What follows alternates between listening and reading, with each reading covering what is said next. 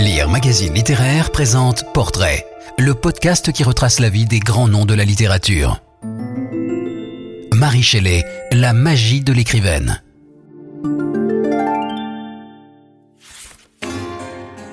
Frankenstein, ou le Prométhée moderne, raconte l'engendrement d'une créature que son auteur nomme sa hideuse progéniture. Une mise en abîme du travail de l'écrivaine capable de réveiller des monstres. Le nom de Frankenstein est couramment associé à la créature monstrueuse de l'adaptation cinématographique de James Well. Boris Karloff y fixait durablement l'image du monstre avec son masque et sa démarche mécanique de robot. Un second film du même réalisateur, avec la même distribution intitulé La fiancée de Frankenstein, renforça la confusion entre le créateur et père du monstre, la figure du savant fou Victor Frankenstein, et sa créature, anonyme, l'anthropoïde géant fabriqué à partir de fragments de cadavres humains. Pourtant, avant même d'être popularisé par le cinéma, Frankenstein avait été un mythe littéraire, le plus important avec celui de Faust de la période romantique. Conçu par une Anglaise âgée d'à peine 18 ans et apparaissant dans son premier livre intitulé Frankenstein ou le Prométhée moderne, ce mythe s'inscrivait dans l'esprit du roman gothique inauguré par le château d'Otrante en 1764 de Horace Walpole. Mais l'histoire de Frankenstein était suffisamment originale pour qu'on en fasse rétrospectivement l'un des prototypes d'un nouveau genre littéraire, la science-fiction. La jeune femme éclipsée, comme son personnage du docteur Frankenstein le fut en partie par la chose qu'il avait créée, s'appelait Mary Shelley. Née à Londres le 30 août 1797, Mary est la fille de William Godwin et de Mary Wollstonecraft, deux esprits indépendants, philosophes, écrivains et publicistes. Cette dernière avait notamment publié un roman, Mary, a Fiction, en 1788, et deux essais, Défense des droits des hommes en 1790 et Défense des droits de la femme en 1792. Féministe avant la lettre, elle passait à l'époque pour un diable en jupon. William Godwin était quant à lui un écrivain polygraphe proche des milieux progressistes. Dans Political Justice, en 1793, son œuvre philosophique majeure, il soutenait que l'état le plus désirable que puisse connaître l'homme est l'état de société principe qui jouera un rôle dans les motivations du monstre de Frankenstein. Son roman Caleb Williams passe pour être l'un des premiers romans policiers. Ainsi s'explique la dédicace de Frankenstein à William Godwin, auteur de La justice politique de Caleb Williams, etc. Onze jours après la naissance de son premier enfant, Mary Wollstonecraft mourait d'une septicémie. Son influence sur sa fille s'exerça donc surtout par la manière dont son mari fit vivre son souvenir. Ce dernier élargit le cercle familial en épousant sa voisine, Marie-Jane Clermont, veuve et mère de deux enfants, Charles et Claire. William Godwin pourtant partisan de la libération de la femme et des principes d'une éducation libérale, dut en rabattre sur ses convictions lorsqu'un de ses admirateurs, Percy Bysshe Shelley, aristocrate en rupture de banc et jeune poète déjà notoire, à demi séparé de sa jeune épouse Harriet Westbrook, séduisit Mary Godwin au printemps 1814. La future Mary Shelley n'avait alors pas 17 ans. Percy en avait à peine 22. Avec Claire Clermont, la fille de sa belle-mère, Marie et son prétendant s'enfuirent du domicile familial pour une escapade estivale en Europe. Ne pouvant vivre d'amour et de littérature, à court d'argent, ils revinrent en Angleterre. En février 1815, Marie accouchait d'une enfant prématurée qui ne survécut pas. En janvier 1816, elle donnait naissance à un second enfant nommé William. Au printemps 1816, Marie Godwin, Percy Shelley, le petit William et Claire Clermont décidèrent d'un nouveau voyage en Europe, direction les bords du lac Léman, à l'instigation de Claire, désormais amante et enceinte de George Byron. Tous prirent leur quartier d'été dans la maison Chapuis, à proximité de la villa Diodati, où le lord et poète anglais avait élu domicile avec le jeune médecin italo-anglais John William Polidori. C'est là qu'à la mi-juin, la petite société de poètes et de lettrés, ayant passé quelques journées de cet été très pluvieux à lire des histoires de revenants, Lord Byron lança une sorte de défi. Nous allons chacun écrire une histoire de fantôme. De ce Ghost Story Contest sortit un bref récit de Byron qu'il publia à la fin de son poème Mazepa. Polidori développa ce canevas en une nouvelle, The Vampire, en 1819, première histoire de vampire publiée en langue anglaise. Percy Shelley rédigea une histoire à partir des premières années de sa vie. Quant à Marie, qui écrivaillait depuis son plus jeune âge, elle raconte comment sa ghost story germa en elle. Je me suis employé à imaginer une histoire qui parlerait aux craintes mystérieuses de notre nature et éveillerait une horreur indicible, une histoire qui ferait que le lecteur aurait peur de regarder autour de lui, qui lui glacerait le sang et accélérerait les battements du cœur. En auditrice fervente mais presque silencieuse des discussions philosophiques entre Byron et Shelley, Marie fut stimulée par celle qui portait sur la nature du principe de vie, sur les expériences du docteur Erasmus Darwin, le grand-père de Charles, et sur le galvanisme pour réanimer les cadavres. De ces prémices naquit une première vision mentale. Je vis, étendu, l'apparence hideuse d'un homme donné des signes de vie à la mise en marche d'une puissante machine la scène centrale de Frankenstein avait pris corps. Restait à écrire le roman. Le 11 mars 1818, il paraissait sans mention d'auteur, assorti d'une brève préface de Percy Shelley, soulignant sa dimension philosophique. Conséquence du succès de l'adaptation théâtrale de Richard Brinsley, Presumption of the Fate of Frankenstein, un second tirage parut le 11 août 1822. En 1831, Marie Shelley publiait une version révisée, augmentée, signée et préfacée par ses soins. Elle fait autorité même si quelques-uns préfèrent celle de 1818. Sur le modèle de nombreux ouvrages du XVIIIe siècle, Frankenstein se présente comme un roman épistolaire. Il s'ouvre avec une série de lettres du capitaine Robert Walton à sa sœur, Mrs. Saville. Dans la quatrième lettre, Walton, en mission d'exploration en direction du pôle Nord, relate un accident si étrange qu'il ne peut se retenir de le noter. Alors que son navire était presque immobilisé par les glaces de la banquise arctique, son équipage et lui aperçurent, à un demi-mile, en direction du nord, un traîneau carrossé tiré par des chiens et conduit par un être de forme humaine, mais apparemment gigantesque. C'est la première apparition furtive de la créature. Le lendemain, un traîneau analogue, mais bien moins fringant, tiré par le dernier chien vivant de l'attelage, transportait un Européen épuisé. Tel Ulysse, celui que Walton appelait encore l'étranger, et qui n'est autre que Victor Frankenstein, commence à narrer son histoire, relatant son enfance jusqu'à la première discussion avec le monstre qu'il a créé et s'imbriquant comme une poupée gigogne dans le cadre épistolaire. Un troisième narrateur vient à son tour s'insérer dans le récit du docteur Frankenstein. Ce dernier rapportant à la première personne les discours du monstre détaillant les premiers temps de sa vie, le tout étant pris en note par Walton.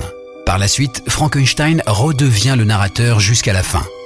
Le retour à la forme épistolaire permet à Walton de raconter à sa sœur l'épilogue de l'histoire. C'est l'occasion de préciser dès le début de la lettre, datée du 26 août, que la narration de Frankenstein est cohérente et faite sur le ton de la sincérité la plus simple. Même si avoir aperçu le monstre l'avait convaincu davantage de la véracité de l'histoire que ses propositions elles-mêmes, si énergiques et coordonnées qu'elles aient été. On apprend aussi qu'ayant remarqué que Walton prenait des notes, Frankenstein demanda à les relire et à les corriger. Toutes ces indications ont pour fonction d'accréditer la véracité du récit. Un moderne Prométhée? Victor Frankenstein sympathise avec Walton car il voit en cet interlocuteur quelqu'un qui, comme lui, aspire à être un bienfaiteur de l'humanité. Walton cherche en effet un passage maritime vers le Pacifique Nord et veut percer le secret de la force magnétique. En confiance, celui dont le lecteur n'apprendra l'identité qu'au chapitre 3 commence par raconter à l'explorateur ses origines familiales. Issu de la société distinguée de Genève, ses parents étaient des êtres bons et généreux. Dans la version de 1831, la mère de Victor, désirant ardemment avoir une fille, est touchée par une fillette aux cheveux d'or recueillie par une famille de paysans pauvres, se proposa de l'adopter et de prendre en charge son éducation. Élisabeth devint ainsi la compagne de jeu de Victor. Âme poétique, elle contemplait avec sérieux et satisfaction la magnificence des choses, là où Victor prenait plaisir à connaître leur cause, l'univers étant pour lui un secret à deviner. Et de préciser, plus que ma sœur, elle était destinée à être mienne jusqu'à la mort. Il évoque ensuite la naissance d'un petit frère, William, et son amitié avec Henry Clerval. Tous trois seront des victimes du monstre. En lisant les alchimistes Cornelius Agrippa, Paracels ou Albert le Grand, Victor imagine pouvoir découvrir l'élixir de vie et libérer l'organisme humain de la maladie. Alors qu'il a près de 15 ans, lors de vacances à Bellerive, près de Genève, un orage d'une violence inouïe lui fait voir de près le phénomène de l'électricité.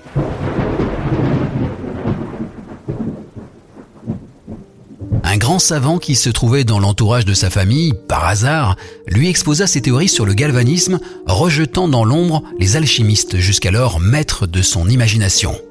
À Ingolstadt, où il faisait ses études, le professeur Waldam lui enseigna la chimie moderne. Victor Frankenstein est un overreacher, un jusqu'au boutiste. Tel le Prométhée d'Échille et de Platon, il y a en lui un voleur de feu qui, même s'il aspire à faire le bien, commet un péché d'orgueil. Est-ce pour cela que Frankenstein, peut-être sur une suggestion de Percy, a été affublé du sous-titre Le Prométhée moderne? À vrai dire, le Prométhée en question ne serait pas celui qui a attiré la colère de Zeus, mais plutôt le Prométhée latinisé des métamorphoses, le plasticator qui façonne avec l'argile et le feu la race mortelle des êtres humains. Marie Shelley connaissait bien le chef-d'œuvre d'Ovide. Quant au nom propre de Frankenstein, on le dit tiré de héros des nouvelles gothiques de M.G. Lewis, le Frankheim, de sa nouvelle Mistrust, recueil Romantic Tales, ou le Falkenstein, d'un récit de Tales of Wonder, à moins qu'on y voit un écho du Frankenstein de François-Félix Nogaret, auteur oublié du Miroir des événements actuels en 1790, dans lequel ce Frankenstein français tente de séduire une jeune femme en se servant d'un automate animé et joueur de flûte. Rien n'indique cependant que Marie Shelley ait jamais lu ce livre récemment redécouvert. Un atelier d'immonde création. Marie Shelley n'est guère prolixe en indications techniques sur la fabrication de son monstre. Elle s'est certainement inspirée des fameuses expériences de réanimation de cadavres de criminels par usage de l'électricité que Giovanni Aldini, le neveu de Luigi Galvani, tenta à Londres vers 1802-1803.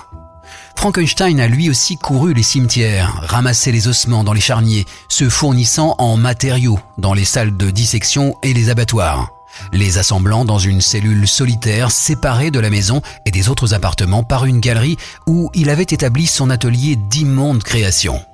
Et s'il a décidé de donner à son prototype une stature gigantesque, 8 pieds de hauteur, c'est par désir d'aboutir rapidement, la petitesse de ses diverses parties constituant un grave obstacle à la vitesse d'exécution de son travail. Il peut aller vite aussi, parce qu'il se dit insensible au spectacle des cadavres en déréliction. Ce trait psychologique utile pour découvrir le secret émouvant du passage de l'inerte au vivant lui venait de son père qui, au cours de son éducation, avait pris le plus grand soin pour que nulle horreur surnaturelle n'impressionnât son esprit. Cependant, l'insensibilité de l'anatomiste ne tempère pas la fièvre exaltée du chercheur. L'étudiant en médecine d'Ingolstadt confie être animé d'un enthousiasme presque surnaturel. Il est, au sens romantique du terme, un individu qui croit à la force mystérieuse de son génie. Il a l'ambition de créer rien moins qu'une espèce nouvelle qui bénirait en lui son créateur et sa source. L'effroi du créateur devant sa créature. Finalement, par une lugubre nuit de novembre, il toucha au but. Je rassemblais autour de moi les instruments de vie afin d'en infuser une étincelle à la chose inerte qui reposait à mes pieds. Dès lors se produit un singulier renversement. Dès que le jeune chercheur vit s'ouvrir l'œil jaune et vitreux de sa créature et sa poitrine commencer à respirer, son rêve réalisé tourna presque immédiatement au cauchemar. La description de sa créature suscite l'effroi. Sa peau jaune couvrait à peine l'assemblage des muscles et des artères. Ses cheveux étaient d'un noir de jet, sa chevelure abondante, ses dents d'une blancheur de nacre. Hélas, ces merveilles accentuaient l'horrible contraste qu'offraient ses yeux à queue, presque de la même couleur que les orbites sombres dans lesquelles ils étaient incrustés, ainsi que son teint hâlé et ses lèvres droites et noires. La chose était bien un monstre, emplissant le cœur de son créateur d'un sentiment d'horreur et de dégoût irrépressible. Incapable d'en supporter la vue, Frankenstein, fuyant son laboratoire, se réfugia dans sa chambre où il est assailli de visions plus ou moins cauchemardesques qui ne manquèrent pas de nourrir les interprétations psychanalytiques du roman. Il me semblait voir Elisabeth débordante de santé traverser Ingolstadt. Ravi et surpris, je la serrai dans mes bras, Mais au moment où je posais mes lèvres sur les siennes, celles-ci devenaient livides et se couvraient du voile de la mort. Ses traits se modifiaient et je me retrouvais tenant contre moi le cadavre de ma mère enveloppé d'un suaire sur les plis duquel des vers rampaient. Le monstre qui l'avait rejoint tenta de communiquer avec son père. Mais à nouveau pris de panique, Frankenstein s'enfuit devant cet être incapable de parler et si repoussant que Dante lui-même n'aurait pu l'imaginer. Quelque temps plus tard, après être tombé gravement malade et avoir été soigné par son ami Clerval, Frankenstein apprenait que son petit frère William avait été assassiné. En se rendant sur les lieux du crime, il aperçut la silhouette de la créature. Malgré ses efforts, Victor ne parvint pas à disculper Justin Moritz, la servante des Frankenstein, accusée à tort, le monstre ayant glissé son médaillon sur le cadavre de l'enfant. On l'exécuta. Le monstre avait déjà fait deux victimes lorsqu'en route vers Chamonix, Frankenstein le rencontra une deuxième fois.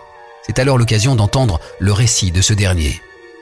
Une allégorie politique Fort éloigné en cela de son alter ego cinématographique, le monstre de Marie Shelley parle et révèle, sous son aspect hideux, un être délicat et sensible. Sa principale joie était le spectacle des fleurs, des oiseaux, toutes les couleurs gaies de l'été. Il raconte à son créateur effrayé et intrigué comment, sortant de sa grande confusion initiale, rejeté par tous les êtres humains qu'il avait approchés, hantant les forêts et les montagnes, il survécut, végétarien se nourrissant de baies, de glands, de racines et de noix.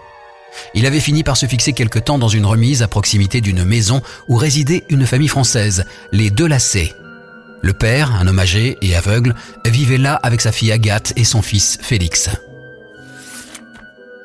En les observant sans être jamais vu lui-même, ce qui est très peu vraisemblable, découvrant peu à peu ce qu'il percevait comme une science divine, le monstre apprit à parler, puis à lire, passant de l'état de nature à celui d'homme cultivé. Il narra à Frankenstein les diverses intrigues qui conduisirent les deux lacets à l'exil. Lorsqu'une jeune personne en fuite et amoureuse de Félix les rejoignit, il éprouva une certaine fierté de constater qu'il progressait plus rapidement qu'elle en français. Dans cette ambiance où la statue de Condillac rejoint l'Émile de Rousseau, le monstre fait l'expérience d'une sorte de paradis terrestre dont il ne pouvait pas jouir pleinement, condamné par sa hideur à demeurer à la lisière. La lecture des ruines de Volney le conduit aussi à des réflexions élevées sur les contradictions de la nature humaine. L'homme était-il donc à la fois si puissant, si vertueux et magnifique, et d'autre part si vicieux et si bas Le meurtre lui fait horreur. Il prit également conscience des réalités sociales et de l'injustice. Le monstre incarne ainsi une sorte de héros romantique, conscient de sa chute et d'être exclu à cause de sa laideur, ayant en lui des sentiments d'affection qui ont trouvé pour récompense la haine et le mépris. Mais c'est la lecture du journal de Frankenstein racontant sa fabrication et retrouvée dans la poche d'un vêtement qui le décida à se venger de son créateur. Le monstre conclut son récit en demandant à Frankenstein de lui donner une compagne, en échange de quoi il promettait de ne plus tourmenter les êtres humains. Celui-ci, malgré sa réticence, accepta, se mit au travail, mais se ravisa au dernier moment, craignant d'engendrer une nouvelle lignée de créatures menaçant l'humanité. Il ne voulait pas lui créer une compagne dans le crime. Le monstre se vengea en tuant le fidèle Clerval et Elisabeth, la sœur adoptive devenue la femme de Victor. Voilà pourquoi ce dernier le pourchassait dans la banquise arctique. Parmi les nombreuses interprétations du roman, celle qui lit dans Frankenstein une allégorie politique de la Révolution française et du monstre qu'elle a engendré, la terreur et la tyrannie napoléonienne, n'est certes pas la moins suggestive. Marie Shelley et tous les grands auteurs sont sur lire.fr. Si vous avez aimé cet épisode, abonnez-vous au podcast Portrait de Lire Magazine Littéraire et aidez-nous à le faire connaître en laissant des commentaires et 5 étoiles.